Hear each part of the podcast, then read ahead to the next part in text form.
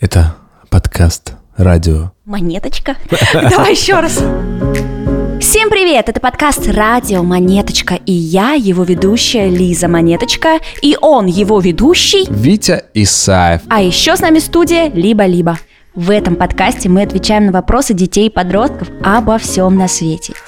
Это яйца с сахаром, которые делаются по типу шаурмы. Жесть. Ну, то есть лучше попробовать, чем не попробовать. Да, наверное, не знаю. Как не успеть на экзамене? Не уснуть на экзамене, это очень важно. Это отдельная тема для разговора.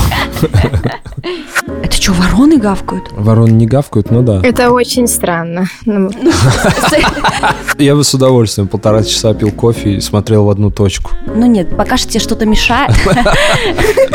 Если вы тоже хотите задать вопрос, присылайте его к нам в Телеграм-бот. Ссылка будет в описании.